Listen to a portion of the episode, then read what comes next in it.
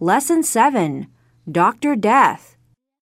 Whether very sick people should be helped to end their own lives is a question many people cannot answer.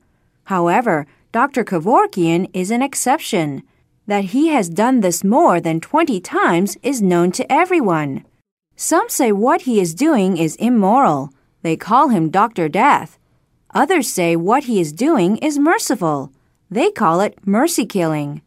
Whether Dr. Kevorkian should be allowed to continue doing this is a real problem for the government. There seem to be two sides to the argument. Which side are you on?